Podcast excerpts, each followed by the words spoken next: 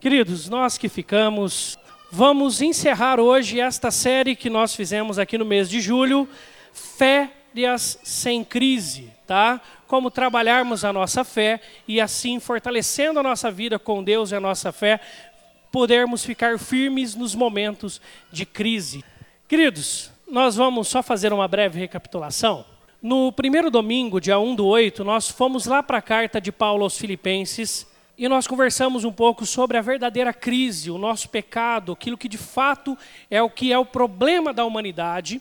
E nisso nós podemos ler lá no texto: perto está o Senhor, perto está o Senhor. Ainda uma proposição de oração, sejam conhecidas diante de Deus as vossas petições. Petições.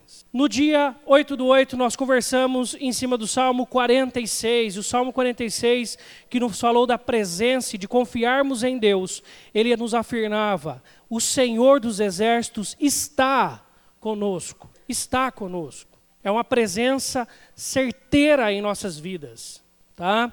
Está conosco. O Deus de Jacó é o nosso refúgio, onde nós nos refugiamos em momentos de dificuldade.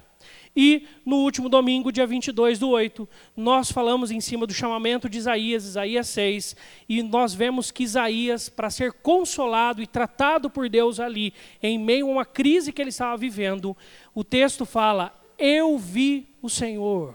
Ele viu a Deus. Ele esteve com Deus. Ainda, o texto vai afirmar: Ouvi a voz do Senhor. Deus falou com ele. O que, que isso nos apresenta, então, até agora? Que uma vida com Deus está intimamente ligada à fé e ao relacionamento. Queridos, para você viver em fé, você precisa se relacionar com Deus. Essa é uma certeza. Você, sua vida com Deus, sua conversa com Deus tem que estar em dia.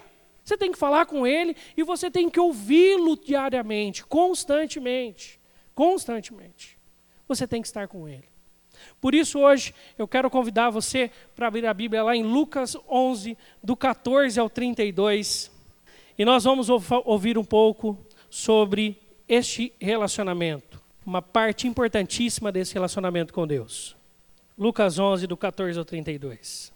Esse rico texto da palavra de Deus nos afirma de um momento de Jesus com um grupo de pessoas muito diferente, e tem várias histórias que vão se misturando para trazer uma lição importantíssima às nossas vidas.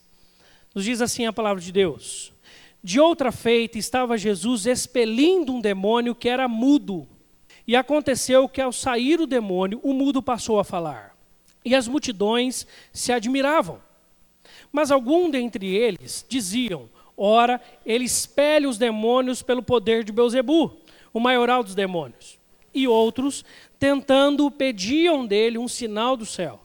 E sabendo ele o que se lhes passava pelo Espírito, disse-lhes: Todo o reino dividido contra si mesmo ficará deserto, e casa sobre casa cairá.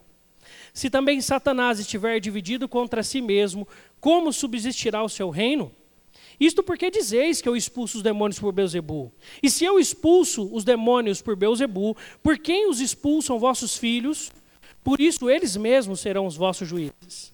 Se, porém, eu expulso os demônios pelo dedo de Deus, certamente é chegado o reino de Deus sobre vós.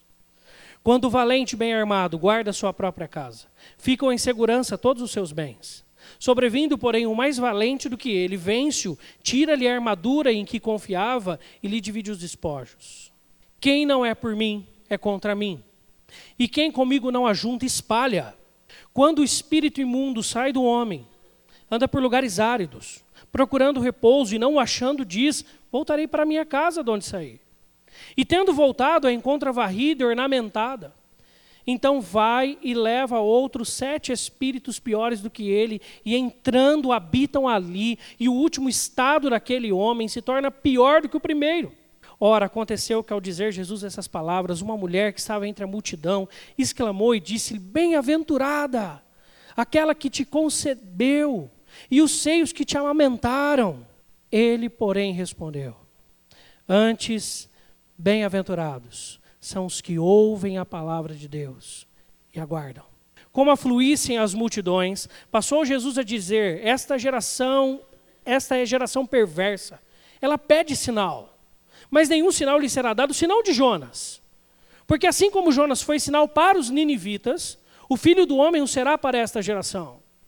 A rainha do sul se levantará no juízo com os homens dessa geração e os condenará, porque veio dos confins da terra para ouvir a sabedoria de Salomão. E eis aqui está quem é maior do que Salomão. Ninivitas se levantarão no juízo com essa geração e a condenarão, porque se arrependeram com a pregação de Jonas. E eis aqui está quem é maior do que Jonas. Vamos orar. Senhor Jesus, Pai amado, nós pedimos, ó Pai, que o Senhor, pelo teu Espírito, fale aos nossos corações nessa noite. Nós rogamos que o Senhor trate em nossas vidas, para que nós possamos cada dia mais estar atentos à tua palavra, não nos desvencilharmos dela e aproveitarmos o privilégio de termos sido reconectados contigo, ó Pai, pela obra do teu filho Jesus naquela cruz. E por esta ação ser concretizada pelo Espírito em nós Ilumina-nos com a tua palavra a cada dia, especialmente neste momento, pelo teu Espírito, pedimos, em nome de Jesus. Amém. Esse é um texto maravilhoso e ele contempla diversas histórias que vão se encavalando e vão se misturando, e pode ser que você fala assim: não, mas uma coisa não tem nada a ver com a outra. Uma coisa é diferente da outra. E eu quero explicar para você por que eu fiz a opção de ler esse texto inteiro. Primeiro, a gente, sempre que você for ler a palavra de Deus, uma das grandes dicas que você precisa ter é estar atento às palavras. Você quer potencializar o seu aprendizado da Bíblia, pega um papel e pega uma caneta, enquanto você estiver lendo a Bíblia. E vai anotando palavras que se repetem, expressões que se repetem, situações, temas que vão sendo repetidos e questões que vão sendo elencadas conjuntamente. E isso vai te dar um ótimo norte para você poder então estudar a Bíblia. Quer ver um exemplo nesse texto? Vamos delimitar, como se fosse um quadro, né, essa mensagem. Primeiro, quando a gente olha, a gente vai encontrar então um termo que é recorrente no texto que é o termo do reino. O termo guia a discussão dos 13 primeiros versículos, dos 19 versículos do texto. Nos 13 primeiros versículos que lemos, vai falar do reino, vai falar do poder de Satanás, vai falar do poder de Deus, Beuzebu, Senhor do reino das trevas, Deus, o Senhor do reino de Deus, do poder de Deus. E, e, e o texto vai tendo esse, essa degladiação. Jesus conta a história do valente, depois fala de uma possessão demoníaca, já tinha expulsado um demônio. Existe uma, uma conjectura muito clara sobre reinos sendo tratado aqui nos 13 primeiros versículos. Então por que, que a gente não para no versículo 26? E assim a gente encerra a nossa discussão. Porque existe um outro tema que aparece, que delimita o texto um pouco mais para frente, e que amarra o texto como um texto só, para nos auxiliar no entendimento. Se você ir para o versículo 16 aí da sua Bíblia, você vai ver que no meio daquela discussão, enquanto Jesus expeliu um demônio de um mudo, Acontece que as pessoas condenam Jesus de fazer isso pelo poder de Beuzebu. E aí, no, no, como se não tivesse nada a ver, Jesus não vai tratar desse assunto agora, há uma inclusão de uma expressão. E outros, tentando, pediam dele um sinal do céu. E essa expressão fica meio que perdida no texto.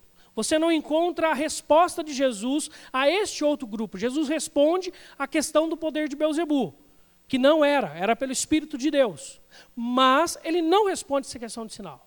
E depois ele vai responder a esse segundo grupo. Então tem a ver com esse segundo grupo. No versículo 29, depois dos versículos 27 e 28, o versículo 29 ao 32 vai fazer uma analogia, Jesus vai fazer uma lembrança da rainha do sul, né, a rainha de Sabá, que vai até Salomão para aprender com ele e os ninivitas que, quando ouvem a pregação de Jonas, se convertem. E aí Jesus mostra que nesta parte ele está então respondendo aquele segundo grupo, porque ele fala no versículo 29: Esta é geração perversa, pede sinal, lá no versículo 16. Mas nenhum sinal lhe será dado, senão de Jonas. E aí ele vai explicar o que ele quer dizer com isso. Tá? Então, quando a gente observa essa leitura, a gente vê que do 33 em diante são outras temáticas. Então nós podemos ler o texto nesta configuração. Mas existe outra questão no texto que ele amarra o texto inteiro. Existe uma recorrência de um tema, todo o texto, que é a questão do termo falar, uma temática norteadora desse texto. Falar. Se você observar, no versículo 14, expelindo, mudo, mudo, falar, admiravam. Todas palavras que têm a ver com o conceito de falar. Depois, no versículo 15, diziam, expele, Versículo 16, pediam. Versículo 17, disse-lhe. Versículo 18 a 23, há um intervalo sem expressões sobre fala. Jesus está explicando o anterior. Versículo 24, diz. No versículo 25 a 26, outro intervalo. Versículo 27, dizer, exclamou, disse-lhe. Versículo 28, respondeu. Versículo 29, dizer, pede. Versículo 30 a 32, um outro, outro intervalo, sem expressões de falar. Tem muita gente falando no texto. O verbo falar ele é algo muito recorrente nesse texto. E se você ler, estou olhando usando a revista Almeida atualizada, tá? Então é se você ler com, o seu recurso bíblico, sem precisar ir para os originais, você já vai ter ricos recursos para você ler e aprender mais da palavra de Deus. Com um simples papel e caneta na mão, você vai fazendo essas anotações. E você retira profundas lições. Tanto é que Jesus está tão conectado com essa questão do falar, que diferentemente de outras passagens, ele até dá voz para demônio nesse texto. Dá uma olhada no versículo 24. Quando o espírito imundo sai do homem, anda por lugares áridos, procurando repouso e não achando, diz. É o demônio falando aqui. Voltarei para minha casa de onde saí. Por que, que Jesus, se Jesus tivesse simplesmente falado assim, e ele volta para casa de onde saiu, ou ele deseja voltar para casa e não precisa mostrar a fala do demônio.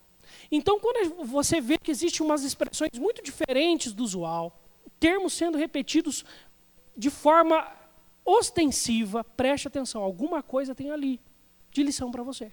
E aí, Jesus usa um recurso de redação sua, no seu ensino. Na verdade, quem está usando ali é Lucas, é ele quem está encaixando essas histórias. Ele está encaixando essas histórias para não dar uma, uma lição profundíssima. Que no meio de um monte de gente que fala, você vai ver o seguinte expressão: Antes, bem-aventurados são os que são os que ouvem palavra de Deus e aguardam. Bem-aventurados são os que ouvem num espaço onde tem fala, fala, fala, fala, todo mundo fala, todo mundo tem opinião, todo mundo tem o que falar. Levanta-se uma mulher e fala assim: sua mãe é muito feliz de ter como filho. Eu queria ter um filho como você. Quem sabe ela está dizendo ali para Jesus: Feliz é a tua mãe. Olha com quanta sabedoria que você fala. Aí Jesus levanta e fala assim: Antes bem-aventurados são os que ouvem. São os que ouvem. Então a gente entende o que Jesus está falando aqui para a gente. E a pergunta então é: quem você tem ouvido? Quem tem norteado as suas escolhas? Quem tem sido o senhor do seu coração? O diretor do seu coração? Quem tem coordenado você? Quem você tem ouvido? Por isso eu queria conversar nessa noite sobre essa temática. Ouvindo a palavra de Deus. Vamos falar todo mundo juntos? Todos juntos? Leiamos, fala, falemos. Ouvindo a palavra ouvindo a palavra de Deus, que é o texto que Jesus fala: Antes, bem-aventurado são os que ouvem. Você tem ouvido a palavra de Deus? Uma pergunta importante para nós essa noite. Mas nós precisamos entender então algumas outras coisas que contém aí no texto. Primeiro, a palavra de Deus é a Bíblia. Amém? Parece simples, parece óbvio dizer isso. Mas não só Jesus precisa relembrar isso para aquele povo, como nós vivemos um tempo onde essa verdade precisa ser relembrada a nós mesmos, dia a dia. A palavra de Deus é a Bíblia. Você tem lido a Bíblia? É a pergunta se a gente tem ouvido a palavra de Deus ou não. A palavra de Deus é a Bíblia, nós temos certeza disso. Isso é óbvio para nós, nós temos convicção dessa verdade. A palavra de Deus é a Bíblia. Nós temos ouvido. Ali no versículo 16 e 29, como nós vimos, e outros tentando pediam dele um sinal do céu. E as pessoas estavam fazendo isso porque expelir demônios não era para eles um sinal grandioso do céu. Até porque, se você for um pouquinho mais à frente no seu texto, você vai ver que Jesus fala assim: ah, os seus filhos é quem vão julgar se eu estou fazendo certo. Porque no meio do judaísmo daquela época, existiam aqueles que expulsavam o demônio de maneira profissional. profissional. Eles eram profissionais de expulsar demônios. Eles eram contratados. Quando alguém se considerava dominado por um espírito demoníaco, chamava estes homens que eram pagos para expulsar o demônio. Então, quando Jesus expulsa o demônio daquele mundo, ele acha que Jesus não está fazendo nada de muito grande, nada de muito poderoso. E aí eles fazem e pedem para Jesus um sinal maior. Algo que mostre que Jesus é o Messias. Algo que mostre que Jesus é grande. Algo que mostre que Jesus é poderoso.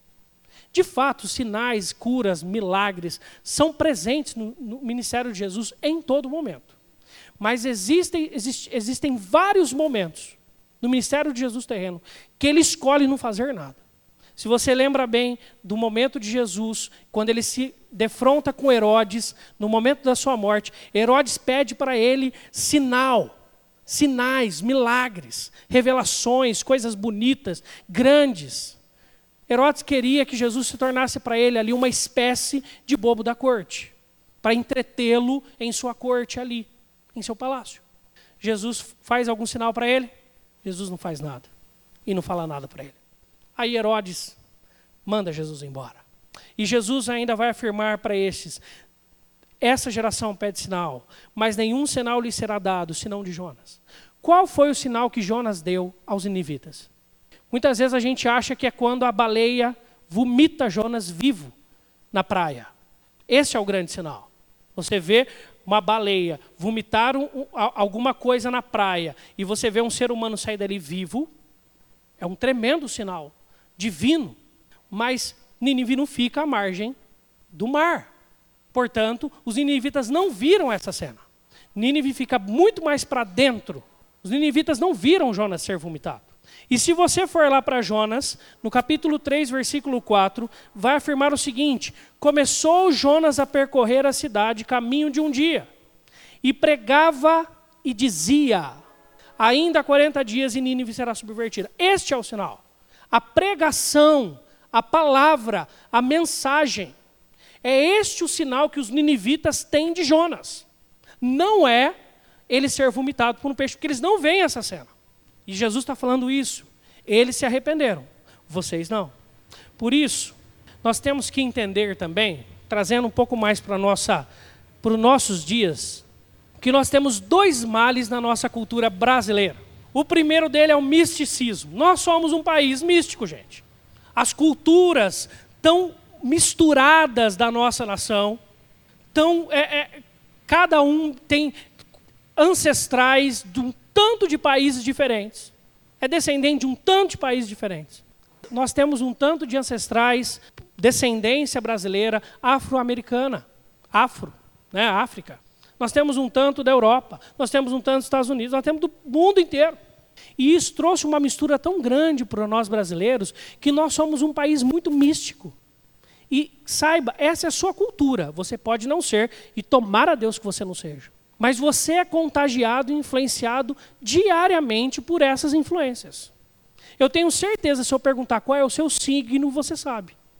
Você sabe dizer. Alguém um dia falou assim: ah, você é do signo tal. Ainda mais tem gente que sabe um pouco mais. Signo tal, com ascendência não sei o quê, que não. Ah.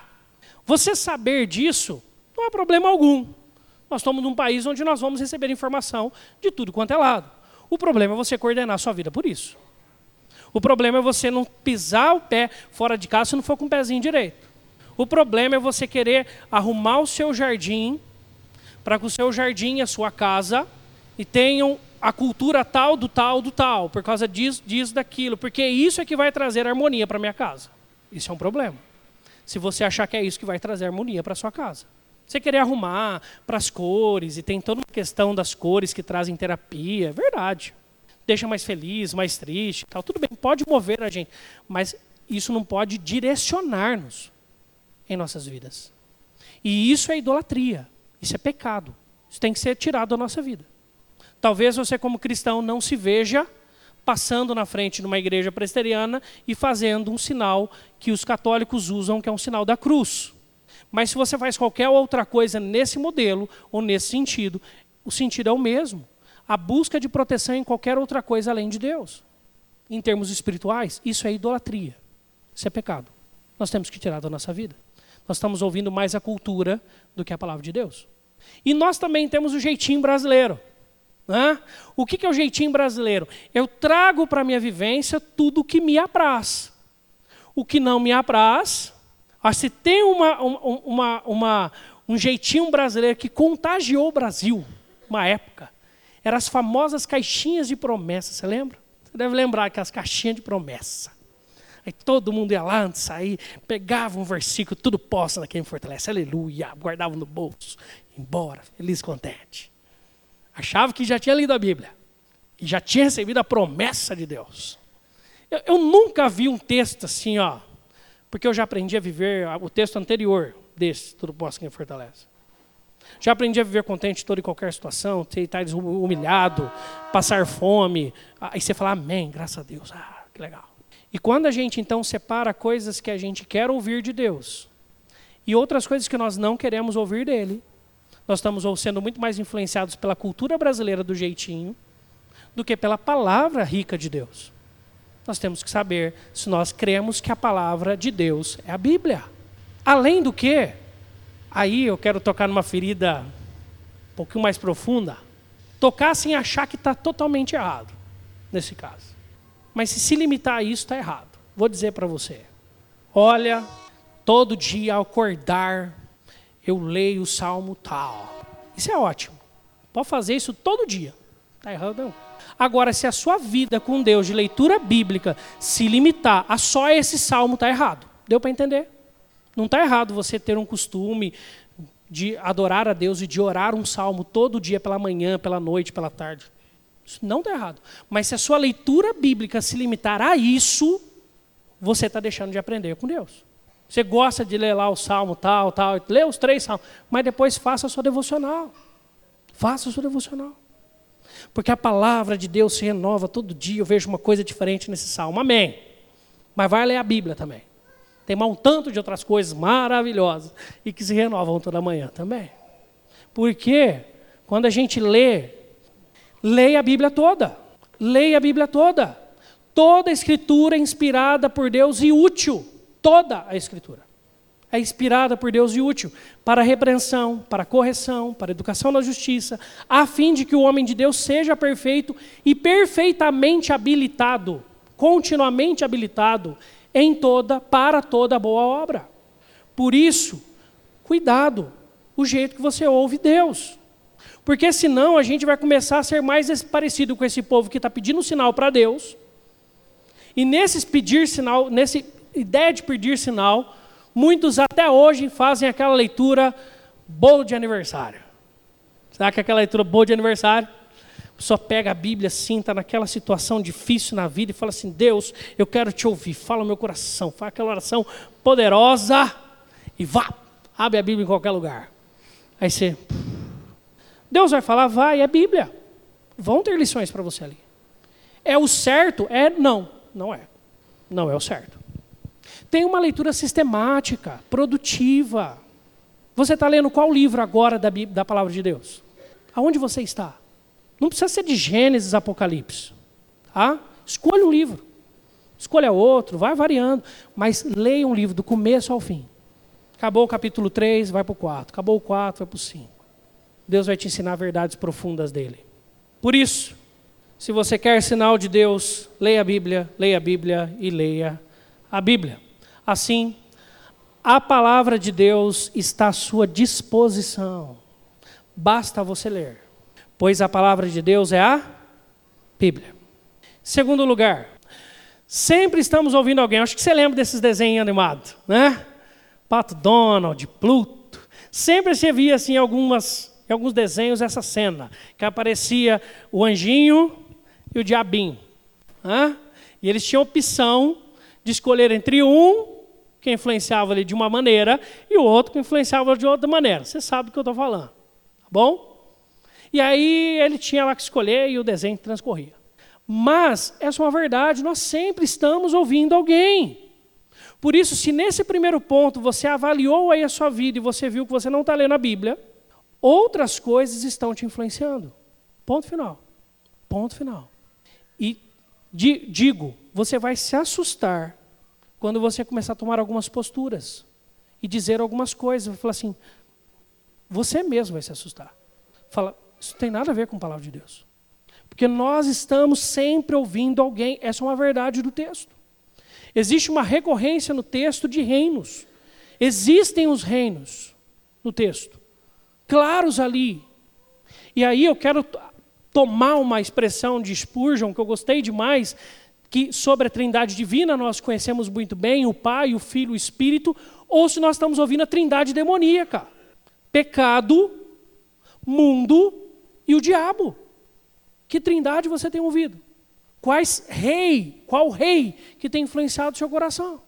Se for, se não for Deus, se não estiver sendo Deus, você tem que lembrar do seu pecado. Se tem uma falha nesse desenho e uma aplicação errada dele, é que ele mostra isso daqui, ó. A força do mal e a força do bem estão a partes de um ser neutro. E ele tem total possibilidade de escolher entre um e outro. Esse é o discurso do humanismo. Que o ser humano não é naturalmente mal. Que o ser humano não tem uma pendência, uma, uma, uma direção para o pecado. Esse é o que o humanismo nos diz. Que nós nascemos normais, sem problema algum, sem pecado algum, e a gente toca a nossa vida e nós vamos ser influenciados. A gente só precisa ouvir a Deus para ouvirmos boas dicas para a vida. É por isso que a gente precisa ouvir Deus. Mas não é isso que a Bíblia atesta. Lá em 1 João 1,8 diz: Se dissermos que não temos pecado nenhum, a nós mesmos nos enganamos, a nós mesmos nos enganamos. E a verdade não está em nós. Se dissermos que não temos pecado, quer dizer, isso não quer dizer, como alguns leem esse texto às vezes, pode ser que você possa ler ou alguém possa ler errado esse texto, quando pensa assim, que em momento algum a gente pode falar que não tem pecado. Não é isso. Você acabou de fazer uma oração de contrição. Você acabou de pedir perdão a Deus. Ponto final. Acabou. Aquele momento você está sem pecado. Graças a Deus por isso. Ou você não acredita que Jesus te lavou dos pecados ali. E foi isso feito na cruz. Naquele momento você está sem pecado. O que João está falando aqui é da nossa natureza pecaminosa. Da tendência que nós temos de fazer o que é errado. Por isso, se você não estiver continuamente ouvindo a palavra de Deus, o primeiro a te atrapalhar é você mesmo. O primeiro a te enganar, enganamos-nos a nós mesmos. É você. O problema não vai estar fora. A influência não vai estar fora. O mal não está numa, na, na parte externa, mas interna. Nós somos pecadores, salvos pela graça de Deus, que fomos reconectados com esse Pai. E nós podemos ouvi-lo pela graça e misericórdia de Deus. Isso é o Evangelho. Mas se nós esquecermos, a nossa carne vai nos levar para longe de Deus, sem precisar de muita força externa. Mas além disso, nós estamos numa guerra também contra o mundo. Versículo 17 e 18 diz: Disse-lhes: Todo reino dividido contra si mesmo ficará deserto, e casa sobre casa cairá. Se, porém, eu expulso os demônios pelo dedo de Deus, certamente é chegado o reino de Deus sobre vós. O reino de Deus está aqui, mas o reino das trevas ainda está. Nós temos uma cultura, como nós já vimos no primeiro ponto, que é pecadora. Tem muito da graça de Deus, tem muito da, da, daquilo que Deus colocou na sua imagem no ser humano. O brasileiro é alegre, é festivo, é esperançoso, é maravilhoso ser brasileiro. Isso são aspectos de Deus na nossa cultura. Isso é bom. Mas até nisso vão ter falhas. É o lado pecaminoso. É o pecado, é o jeitinho, é aquilo que traz de ruim. Então a nossa cultura, o mundo à nossa volta, a agenda da mídia, que nos oprime muitas vezes, com seus discursos de verdade, estão aí para nos falar. E daqui a pouco você está reproduzindo muito mais o discurso da mídia do que o discurso da Bíblia. Existe uma influência externa chamada mundo e cultura, que é a nossa cultura, que nos pressiona. Além disso, nós temos o diabo. 1 Pedro 5,8 afirma: sede sóbrios e vigilantes, ou seja, tem que estar atento, tem que vigiar. Pois o diabo, vosso adversário, inimigo, adversário, anda em derredor como um leão que ruge, procurando alguém para devorar. O diabo não entra no cristão. Não pode tocar o corpo do cristão se Deus não permitir. Mas o diabo pode mover situações, pessoas, te influenciar, se você não estiver cheio do Espírito Santo. Por isso, queridos, nós temos que lembrar que nós estamos em guerra e nós temos que nos fortalecer. Até porque o texto tem uma história maravilhosa. Quando valente, bem armado, guarda sua própria casa, ficam em segurança todos os seus bens. Bem armado, bem alicerçado, bem solidificado. Sobrevindo, porém, um mais valente do que ele, vence-o, tira-lhe a armadura em que confiava e lhe divide os despojos. Ou seja, se nós não estivermos atentos à palavra de Deus, o pecado em nós, nós mesmos, a cultura à nossa volta e o próprio diabo nos derrotará. Por isso, meu irmão, minha irmã, Jesus nos resgatou das garras do inferno. É o Evangelho de Jesus. Para vivermos sob a sua boa, perfeita e agradável vontade. Desfrute disso. Ouça o Rei do Reino. Dê mais atenção para o Rei. Para o verdadeiro Rei. Até porque se a gente chama Jesus de Senhor, Ele é Senhor do quê? Por isso, em último lugar, a palavra de Deus, graças a Deus, ela é viva. O versículo 31 e 32 fala: A rainha do sul se levantará no juízo com os homens desta geração e os condenará, porque veio dos confins da terra para ouvir a sabedoria de Salomão. E eis está, e eis aqui está, quem é maior do que Salomão. Ninivitas se levantarão no juízo com essa geração e a condenarão. Por quê? Porque eles se arrependeram com a pregação de Jonas. E eis aqui está quem é maior do que Jonas. E eis aqui está quem é maior. Jesus é maior. E ele está vivo. Ele está aqui. Na pessoa do Espírito Santo, Jesus está aqui. Ele é Deus. É Deus.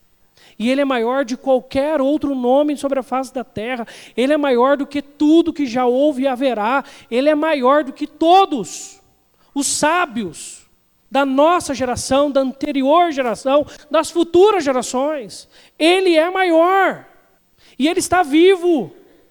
Não são palavras de um homem morto aqui, mas de um ser vivo que está para se relacionar conosco.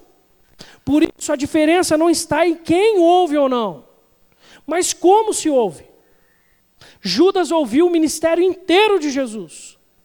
Os fariseus e os escribas foram os principais ouvintes de Jesus.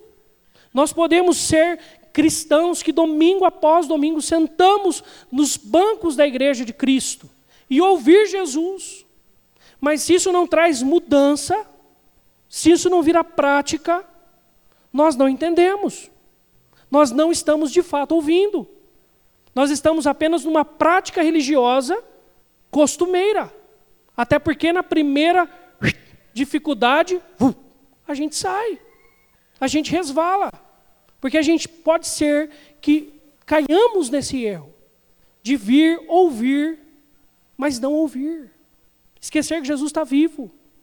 Se tem algo terrível a qualquer um, é você estar falando com alguém e a pessoa não te dá atenção, não é verdade? Isso é horrível. E se estivermos fazendo isso com Deus?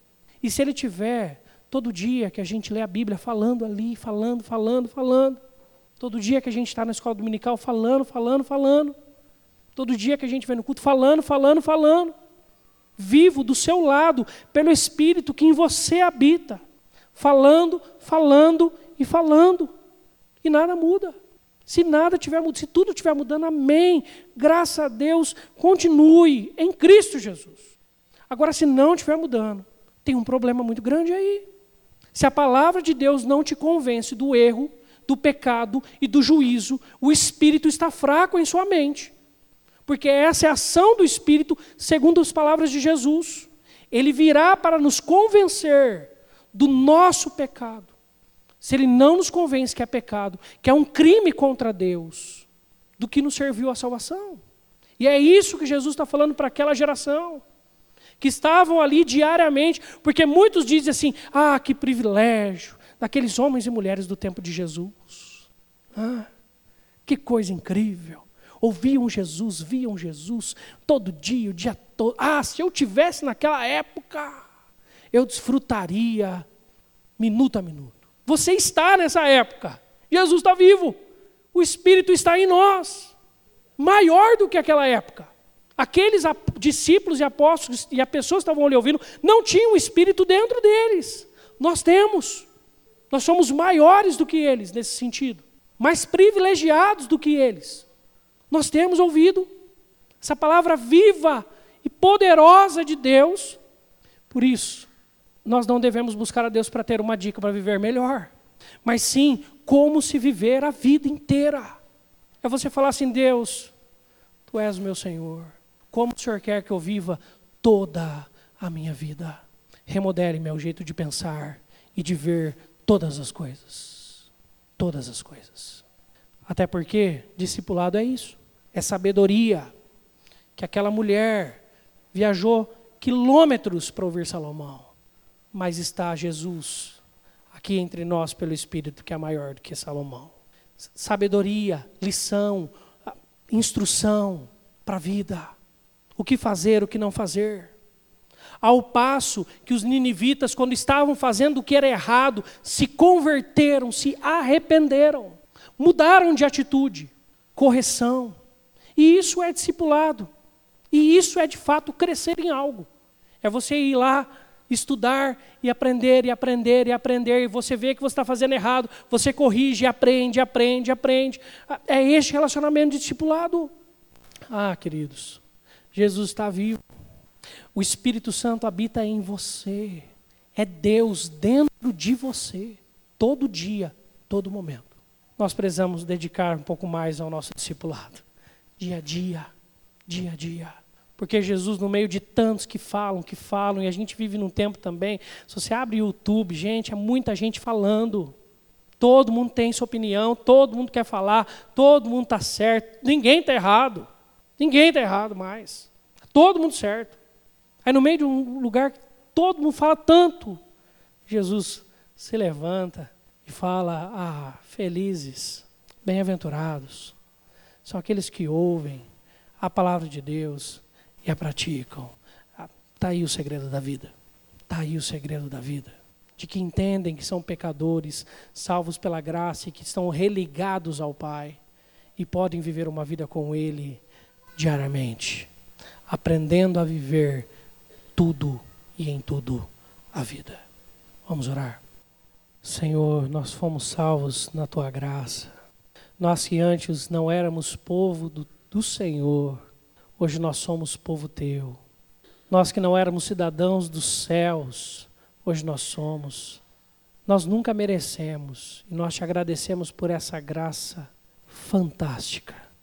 Agora que somos resgatados, não nos deixe voltar aos nossos pecados, não nos deixe voltar a uma vida longe do Senhor.